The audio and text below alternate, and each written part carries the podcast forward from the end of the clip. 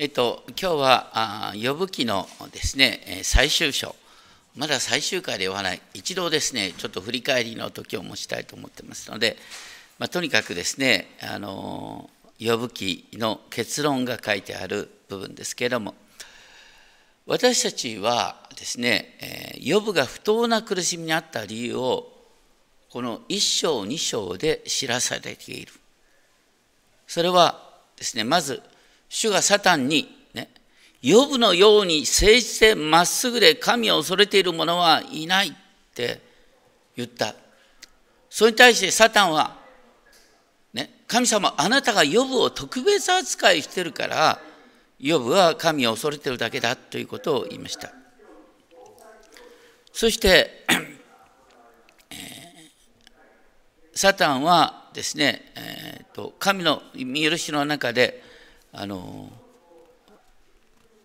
ヨブの全財産子供をですね奪い去るんですけれどもそれでもヨブはですね裸で私は生まれてきた。また裸でそこに戻ろう。主は与え主は取られる。主の皆は本べきかなと主を賛美した。それに対してサタンは今度はですね、ヨブの骨と肉を打ってごらんなさい。そしたらあなたを呪うに違いないと言った。不思議にも神様はそれでサタンにね、ヨブを、ヨブの骨と肉を打つことを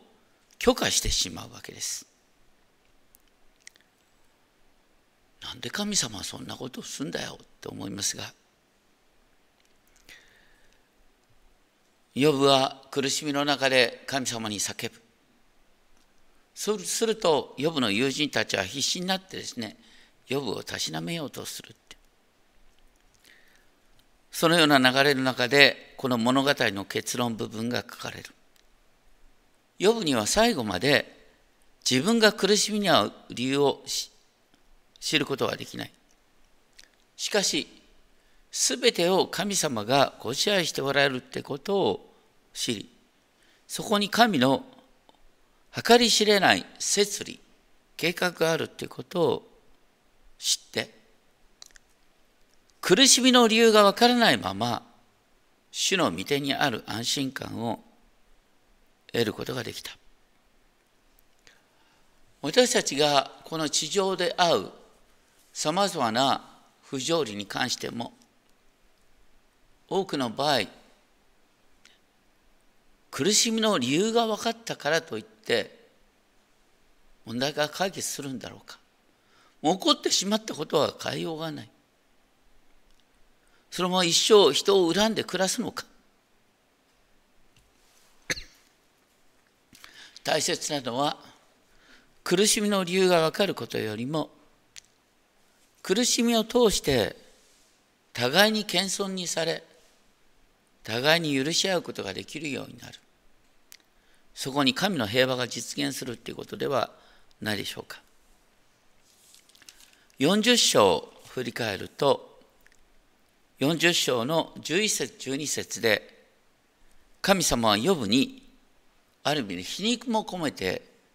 こうおっしゃっています。すべての高ぶるものを見よ、そしてこれを低くせよ。すべての高ぶるものを見よ、そしてこれを抑えよ。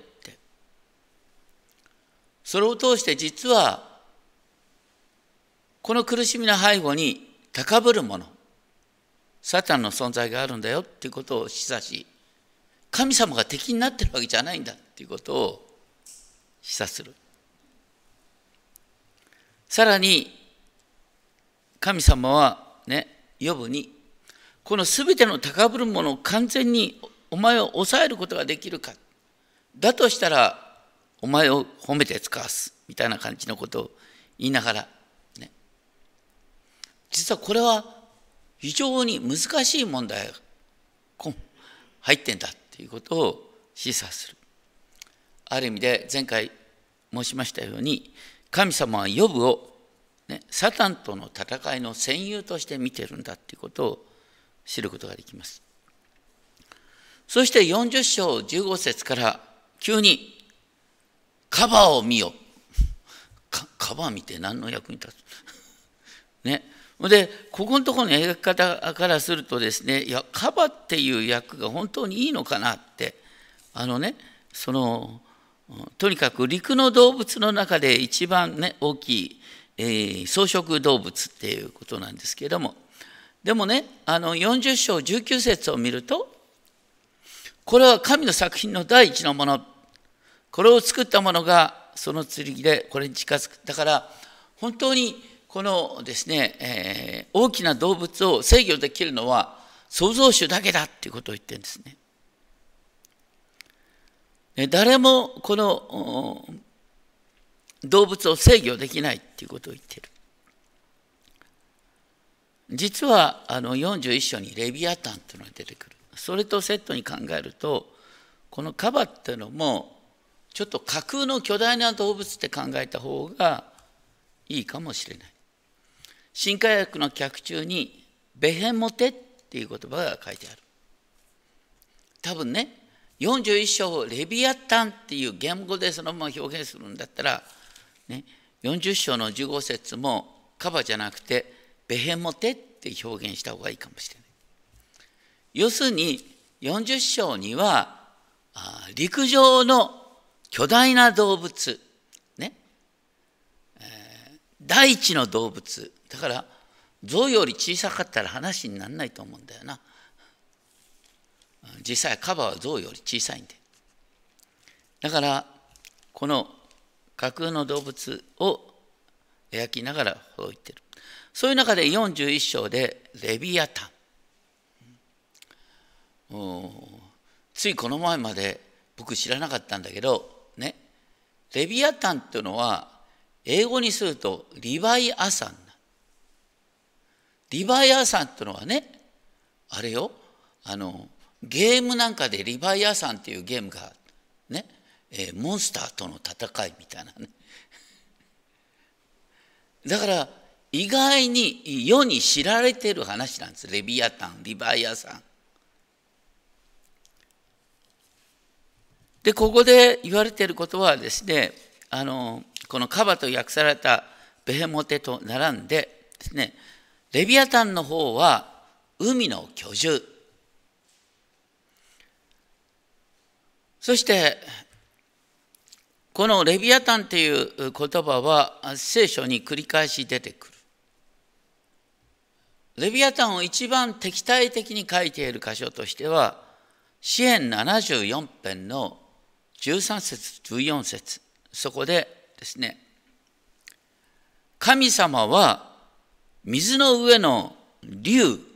ドラゴンの頭を砕いたと言いながら、ドラゴンの頭を砕くっていうことと、レビアタンの頭を踏みにじるっていうことがセットに書いてある。一方、このレビアタンを若干可愛く書いているところもある。それを今日一番最初に読んだ詩編104編詩篇104編の25節26節では、そこには大きく広がりゆく海がある。あなたが作られたレビアタンもそこで戯れている。レビアタンが海で遊んでいる。そしてレビアタンも神を待ち望んでいる生き物の一つなんだよっていう形で描かれるんです。とにかくレビアタンは巨大な動物なんですがしかもこの呼ぶ記の中では3章8節に一度レビアタンが出てくるんですね。3章8節の文脈は何だったかというとですねヨブが生まれてこなければよかったと言ってねあ太陽を暗くする魔法使いがいるかもしれないそしてその魔法使いのようなものは、レビアタンさえ、ね、呼び起こして治めることができる存在だ、みたいな感じで、レビアタンが出てくる。それと、その呼ぶが、ね、だからレビアタンを抑えうる人間がいるかもしれないっていうことを話したことに対して、41章の1節から8節で、この地にレビアタンを従えることができる人間なんていないんだよ。41章10節では、それを起こすほどの凶暴な者はいない。レビアタンの目を覚ませるほどの無謀な人間なんかいないよって言ってる。そして誰がレビアタンの前に立つことができるかっていう比較でそれであるならば誰がレビアタンを作った神の前に立つことができるかと言って本来人間は誰も神の前に立つことができないんだっていうことを呼ぶに向かっている。その背後にはでもこの私が呼ぶよあなたを私の前に立たせあなたに語りかけているんだよっていう現実がある。41章12節からはレビアタンの力強さと体格が書いてある。15節は直訳的にはですねレビアタンの背中っていうよりは誇り。レビアタンのプライド、ね、そのレビアタンの胴体。それは厚い皮で覆われている。固く閉じられている。まさに無敵の動物である。で、そのくしゃみは光を放ち、ラビレビアタンの目は輝き、口からは火花が出る。鼻の煙が煮え立つ釜のようで、息はなんと炭火を起こして、口から炎が出るとね。あちなみにこのレビアタンっていう動物はねえー、昔よくあのワニって訳されてた。だワニは火を吹かないしね。海の最 最大の獣でもないんで。だから最近はレビアタンと訳したんですけどもとにかくですね、このレビアタンの強さ。24節では、心臓は石のように硬くって、こう心臓ってのは繊細な部分でしょ？石のように硬くて鼓動を打てるのか知らないけどもとにかくですねそういう私たちの想像を超えた獣である26節から29節では剣とか槍などね人間の武器は何の役にも立たないっていうことを言われて。それで30節から32節ではレビアタンが通った後それはなんか本当に海が湧き立つかのようなそういう恐ろしい感じがあるって。そしてこの41章の33節34節を見ると地の上にこれと似たものはなく恐れを知らないものとして作られた。高いものすべてを見下ろし誇り高い獣すべての王である。誇り高い獣すべての王である。さっき言ったね神は呼ぶ神様は呼ぶに全ての高ぶるものを見ようと言ってこの地にある全ての高ぶるものの代表格としてレビアタンお前はそのレビアタンを従えることができないでしょうってことを言ってる。ね、レビアタンを英語読みにするとリバイアサン。こうリバイアサンというとね僕高校の時にねあ聞いた話がある。17世紀のイギリスの政治学者トマス・ホップスはこの「リバイアサン」っていう名の本のタイトルを書いた。そのタイトルの理由は何かというとこの41章33節41章33節の英語を直訳するとこのように訳されてた。彼に匹敵する力は地上に存在しない。彼に勝る力は存在しないと言って何かっていうとねこの地上で最強の存在は何かっていうと国家権力だってうんだよね。まあ、最近出た本であのですね自由国家社会そして狭い回廊とか言って中にレビアリバヤさんのことが書いてあるんですが、ね、ホップスは言った万人の万人に対する闘争放っておくとね盗賊集団が世界を支配することになっちゃうんだよ。だから、ね、ある意味で私たちのある程度コントロールがつく理性的な国家権力が必要なんだ。国家権力とは何かというと国の中で唯一暴力を合法的に行うことができるのが国家権力だっていうわけです。合法的に人を従えることができる権力それが国家権力だ。でもその国家権力っていうのは暴走するわけですよ。まあこの本で書いてあるのはね本当に国家権力リバイアさんはねそれに足かせをはめるっていうのはすごく大変なんだよって話からあの言ってるんですけどもとにかくですねこの リバイアさんを制御する、ね、できるかできないかで唯一制御できるのは神様なんだよっていうことがここで言われてるわけです。でそういう話をしながらね42章になって急に予部のですね。あのこの悔い改めの言葉とも言えるですね。告白ができる。ね、ヨブはね誰もコントロールできない。誰も制御できないですね。リバイアさんレビアタンの話を聞きながら今までねヨブが怖かったのは自分を襲ってるこの災いいつまで続くんだろう今後どうなるんだろうってこの災いの原因がわからないことの恐怖だった。でもそれが神の御手の中にあるんだっていうことが分かってしかも神様はねこのヨブ自身にご自身の創造の技をこのレビアタンのことを示しながら神にとって制御不能なことはないんだよっていうことを示して。私は呼ぶよ。お前にこのように語りかけてるんだよその神の語りかけが分かった時にヨブは何と言ったか。2節。あなたには全てが全てのことができること。どのような計画も不可能でないことを私は知りました。これはあの私たちが地上でですねわけのわかんない苦しみに遭う時に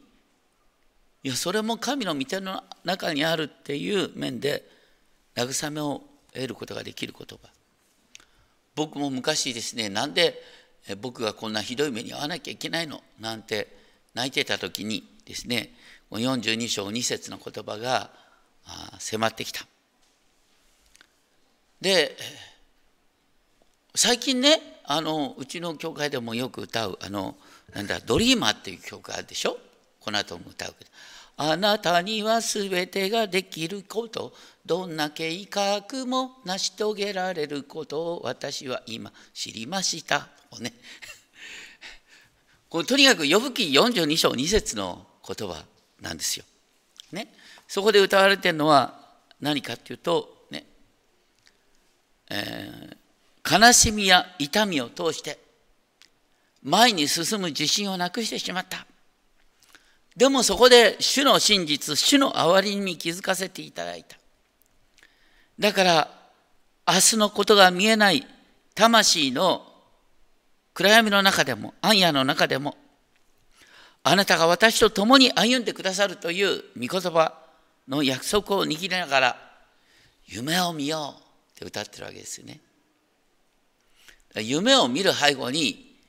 レビキ42章2節があるんだよってことですね。私たちは何で謙遜になる必要があるかというと、ね、やっぱり人間って全てが自分の期待通りになると傲慢になっちゃうの。傲慢な人間はね独裁政権を作るんだよ。だから私たちは適度にちょっとねプライドを築けられる必要があると。まあそういう中でこの レビアタンの話が出てくる。もう一つですねこの このレビアタンの話から出てくることですけれどもこの後ヨブはね、えー、主の語りかけの言葉を3節で言う。あなたは言われる。知識もなしに摂理を覆い隠す者は誰か。これは、あの、実はね、えっ、と、神様が38章2節で予部に語ってた言葉の要約なんです。38章2節で神様は予部に向かってこうおっしゃってた。この者は誰か摂理を覆い隠す者は知識もなしに。ね、とにかく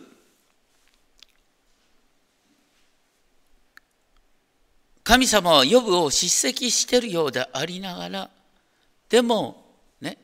神様は全てを支配しているっていうことを知らせようとする。ヨブはかつてですね、えー、こう神様に必死に訴えていた時に、ね、災いの理由が分かんなかった。でも今は言う、ね、ヨブは。私は自分では理解できないこと、私にとってあまりにも不思議なこと知り得ないことを神に訴えていた。だから究極的に災いの理由っていうのは私たちに理解できない不思議なんだってことなんですね。それをそのまま受け止めるしかない。これが分かったのは神様は呼ぶにね地上の居住ベヘモテと海の巨獣レビアタン。それが全て神の支配の中にあるっていうことを神からの語りかけで知った結果としてこのように言ってさらにですねヨブは神の言葉をさあ聞け私が語るっていうふうに言う。でもねここのあの呼ぶ記にさあ聞け私が私が語るって言葉はないんですよね。これに相当する言葉は何かっていうと38章3節40章7節で「さあ腰に帯を締めよう勇士のように」だから勇士のように腰を帯腰に帯を締めて私の話を聞けっていう感じだった。ね、誰も神の前に立てないはずなのに神様は予防ご自身の前に立たせようとしてるんですよ。そして神ご自身が今、ヨブに尋ねる私に示せと言って、お前は分かってんのか分かってないだろうっていうことを問われる。そういう中で、こう、呼ぶ記の感動的な結論、42章5節6節呼ぶは神様におっしゃ、言わ、言います。私はあなたのことを耳で聞いていました。しかし今、私の目があなたを見ています。で、私は自分を蔑み悔いています。塵と灰の中で。今までヨブはね、私はあなたに叫んでも神様あなたは答えてくださらないって言ってたのに、今は私の目があなたを見ているっていう面白いことを表現している。本当にヨブは生きながら自分の目で神を見たんでしょうかね。私たち人間はね太陽も見れないものが神を見ることはできないんです。でもね私たちが見るって言った時にね人間がものを見る時にこういう話がある。人間がものを見る時に9割は目で見てるよりも実は脳がね潜在的に意識してるその枠でものを見てる。例えばね私たちがあ今桜の木を見て桜だっていうことをねいやそれまでの流れからさいや桜が咲いてて今こういう状態になってる。で桜の木って見るんですそれは桜の木の枠で見てるわけです。それからねあのなんだ紫陽花を見てねこの色がどんどん変わっていく。それを美しいと見る感覚っていうのはある意味でこれも訓練された結果としてそのように教えられた結果として見てるかもしれない。要するに人間はものを見るときにその前提枠を持って見てるんです。だからヨブがここでですね神を見たって言った時にもね肉の目で見たっていうよりは神様のことが分かったっていう感覚。感じ今まで噂で神様のことを聞いてたんだけどあ神様あなたがどういう方か初めてよく分かりましたっていう感覚なんですヨブはかつてですね憧れの中で19章の25節から27節の中で復活の暁には自分の体の目で神を見るって言ってた。19章27節でも、この時、ね、ヨブは神神からの語りかけを知ることによって、いや、恐れる必要はないんだ、目の前のさまざまなことを恐れる必要がないんだっていう視点から自分の災いを見ることができた。それが神を見るっていう体験だった。このあのもう一つですねリバイアさんレビアタンに絡んで面白い話があるんですがあの、ね、ビクトール・フランクル夜と霧で有名なあのビクトール・フランクルですけれども彼が書いた一般的な書で「それでも人生にイエス」という人生を肯定するっていう本ですけれどもこの中に出てくるですねとっても印象的な話があります。それはあのあるこう現実の話ですけども実際の話ですけどもあの無期懲役の判決を受けた屈強な一人の黒人がねあのいわゆる囚人島に護送されようとしていたその船の名前はレビアタンリバイア山だっただからこの船に乗ったらもう二度とシャバに帰ってこれないっていう絶望の象徴の船なんですね。ところが沖に出た時にこのリバイア3号が火事になった。その時船長はですねなんと彼の手錠を外してくれた。彼はその屈強な体を使って燃え盛る船の中から10人の人を救い出した。どうなったか。彼はこの後恩赦を受けるんですよ。解放されたんです。だから彼を絶望に追いやったリバイアさんが彼を解放する船になった。そのように私たちはね、目の前にレビアタン、リバイアさん、もう私をもう食いつきそうな存在があったとしても、ね、神の御手の中でそれが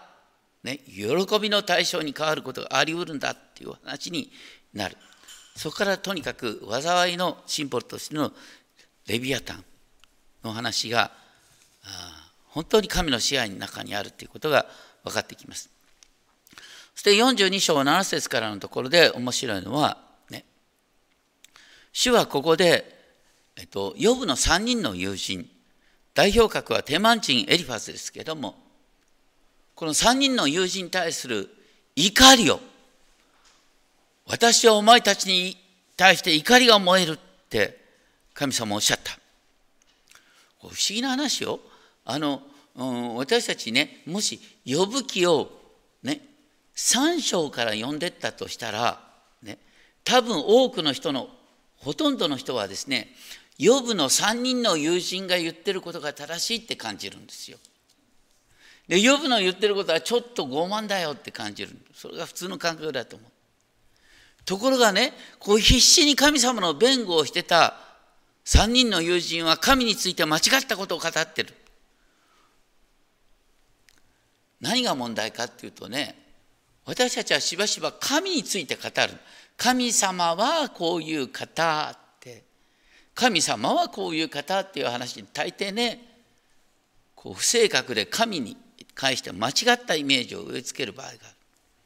本当に私たちは神を知り、神を明かしできるっていうのは本当に真剣に祈る時なんですよ。もう、ヨブは必死に神様に食いついていたんです。そのヨブが、ね、神に食らいついていたヨブが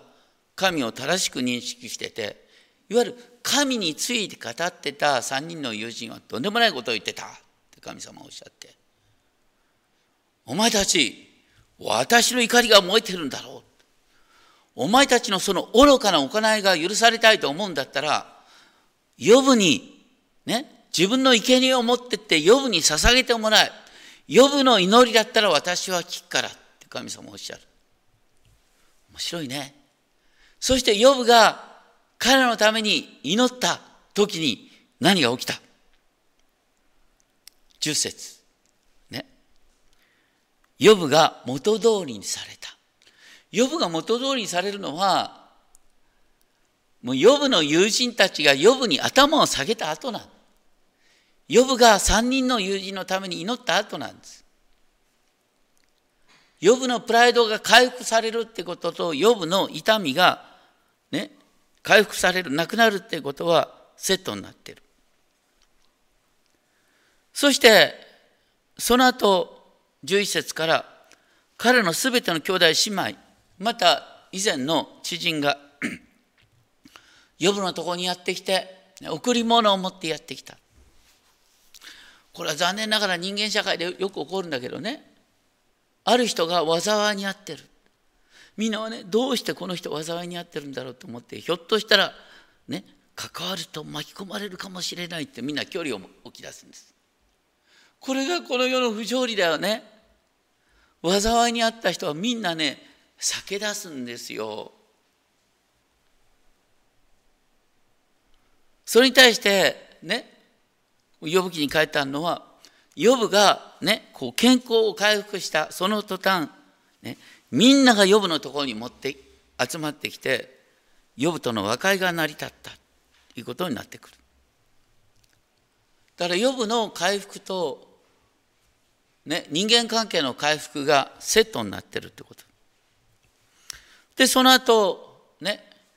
12節で、呼ぶの財産が回復される。羊、ラクダ、ね、牛、メロバ。これは全部ですね、あのかつてヨブが最初持っていた、ね、ものの2倍の量なんです。これもね、面白いのよ。あのね、2倍を与えるっていうのはどういうことかっていうとね、あの、出エジプト記に出てくる話なんですけれども、人から物をね、あの、こう、騙してくすねてしまった。それが明らかになって返さなきゃいけない。人から物を奪ってその後返す時には2倍にして返せっていう命令がある。返す時は2倍にしなきゃいけない。だからこれある意味でね神様が呼ぶに対して謝ってるかのよう。だって、まあ、神様のせいでさ呼ぶ全ての財産奪われたんだからさ。でそれに対して神様がご自分が悪かったかのように2倍のものを返す。でも子供の数は2倍にならないでしょ？どうして2倍にならないと思いますか？ね？子供は全てがかけがえない存在。それと同時に復活の日にはね？先に死んだ人も復活するんだから、ね、復活した暁には2倍になる。しかも予部の寿命がですね140年って最後に書いてある。ねこのあと残りの寿命が140年。これはあの詩篇の中に出てくる詩篇90編の中でね人の弱いは70年。それの2倍が140年。しかもヨブはですね4代の子孫を見る子孫4代目までの子孫を見るって話書いてあるんですけれども多分ヨブはこの前ですねあの子供たちの、ね、子供孫ぐらいまでは見て見てたかもしれない。この時はなんと4代まで見るってことは夜叉後まで見るってことですね。まあ、とにかく全てが2倍になってくるわけです。で私たちあの、ね、平和をヘブル語にするとシャロームっていうっていうね。でもシャロームの最もね意味はもっと大きいね。シャロームは全ての賭けのない状態。また、繁栄をシャロームって訳す場合もあるんです。だから、このヨブは繁栄を回復したってことは、まさにヨブにシャロームが実現した。全ての人間関係が回復した。まさにヨブのシャロームなんです。だから、予備の結論はまさにシャローム。それがヨブに回復された。で、そのきっかけは、ね、神様がヨブにレビアタンの話をしてくれた。あの恐ろしい動物が、ヨブを食い尽くしそうな動物が、実はね神の御手の中にあってだから予部の災いも神の御手の中にあるんだよってことが分かったということです。お祈りをしましょう。天のお父様私たちも本当に目の前のことに恐怖を覚えます。そして自分は何もできないと思った途端恐怖に圧倒され叫び出します。しかし神はヨブにレビアタンの姿を見せそれが神の御手の中で動いている動物に過ぎないということを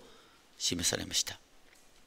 私の目の前にもレビアタンに相当する災い恐怖があるかもしれません。でも全て神の御手の中にあることを覚え感謝します。だから災いの中でも希望を持つことができます。どうか私たちが明日に向かって生きることができますように。尊き主イエスキリストの皆によってお祈りします。